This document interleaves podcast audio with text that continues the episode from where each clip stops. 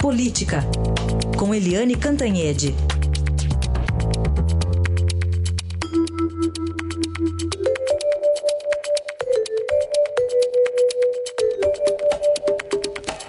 Olá, Eliane Cantanhede, bom dia.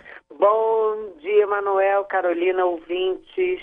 Bom, dentro daquela linha de um governo sadomasoquista, agora tem mais um desgaste aí pela frente para o presidente Michel Temer, Eliane. Oi, tudo bem? Você lembrando das minhas colunas, né? eu falei, eu escrevi uma coluna dizendo que o presidente era muito audacioso, né? E falei que ele era obrigado sempre a ter recuos, um recuo atrás do outro. Depois eu falei que ele era masoquista, adorava apanhar, porque o tanto de besteira. E na coluna de domingo passado, eu fiz uma coluna uh, no Estadão sobre os confrontos do presidente Temer com a Justiça, com o Ministério Público e tal. Era um monte, né, uma lista enorme.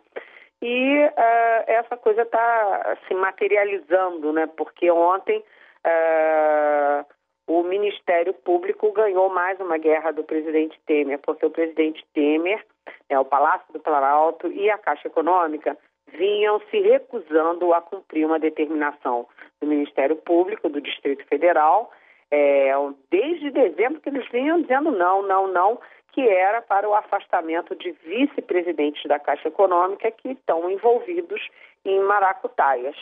É, e depois de dizer não, não, não ao Ministério Público, ontem o Temer teve que recuar. Por quê? Porque aí não foi só o Ministério Público, o Banco Central, né, a Diretoria de Fiscalização, fez uma análise da questão e concluiu que o Ministério Público estava certo e que o melhor era afastar mesmo correndo os vice-presidentes enrolados. Então, dos 12 vice-presidentes, o presidente Temer afastou quatro, né, teve que recuar, afastar quatro e disse que é uma suspensão só por 15 dias. Mas, olha, muito dificilmente vão ser só 15 dias, porque a gente sabe que a Caixa Econômica é uma fonte de problema, né, uma usina de problemas graves desde o governo da Dilma Rousseff é, quando ela, a Caixa já era ocupada pelo pessoal do PMDB e do PMDB ligado ao Temer, né? Tanto que a Caixa Econômica é alvo de três operações da, da Polícia Federal: a Sepsis, a Cuibonus e a Patmos, que é, todas elas é, investigam desvios, venda de informação privilegiada, chantagem para liberação de empréstimo para empresa, quer dizer, aquele negócio, você só empresta para a empresa se a empresa molhar a mão uh, do, do, das pessoas, enfim, é um horror, né? E estão envolvidos quem?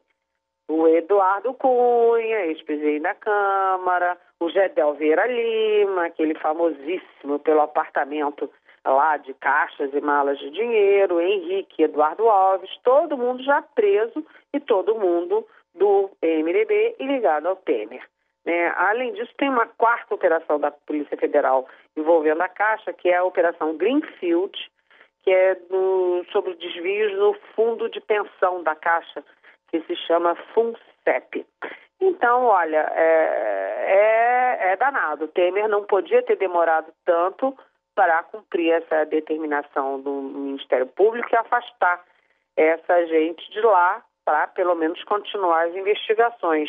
É... E por que, que ele demorou tanto? Primeiro, porque é um pessoal ligado a ele, né?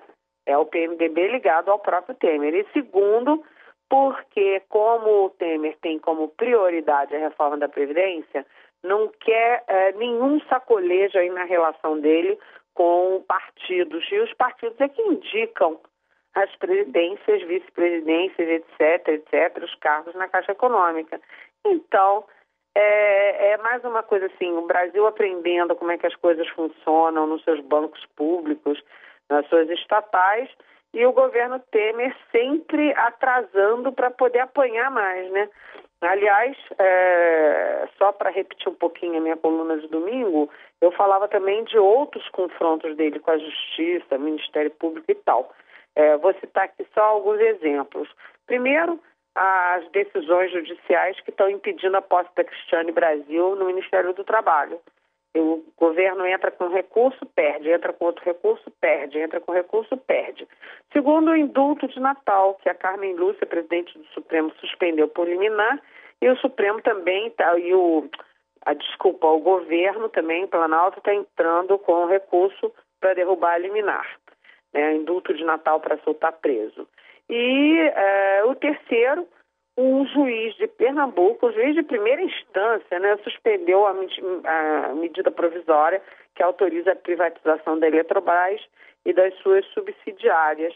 E aí o governo vai ter que entrar com recurso, é uma briga na justiça, um desgaste danado, e nesse esse caso, me parece que o governo está mais certo do que errado. Vamos ver, né? É, vamos ver. Aliás, ontem foi o dia do PMDB, né? O Ministério Público pediu 386 anos né, de, de pena, de prisão para Eduardo Cunha, justamente por desvios na Caixa, né, Eliane?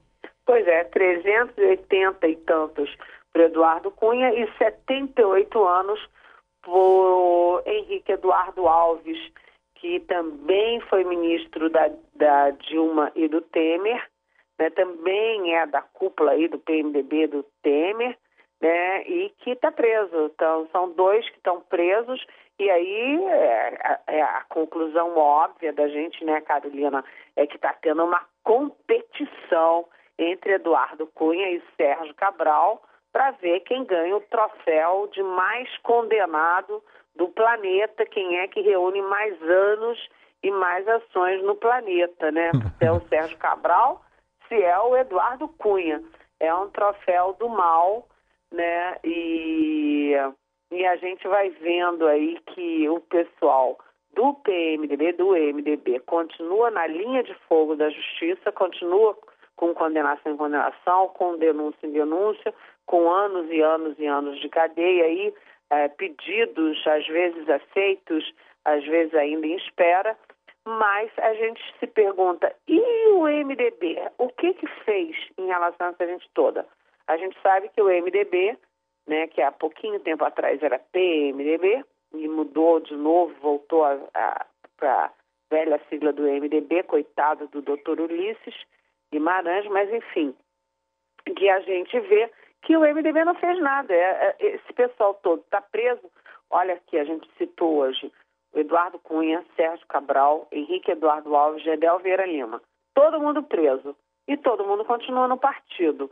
E o partido expulsou a senadora é, Cátia Abreu, porque a Cátia Abreu virou amiga desde criancinha da presidente Dilma Rousseff, ficou com a Dilma até o fim e se opôs ao governo, virou é, feroz adversária do governo Temer, que era do partido dela, e ela foi expulsa. O que, que a gente tem? A gente tem que o PMDB é, dá mais importância, né? acha mais perigoso a deslealdade partidária do que a corrupção e a prisão dos seus é, filiados. Ou seja, roubar pode, pode ficar preso, não tem problema, né? Agora, não pode ser contra a gente.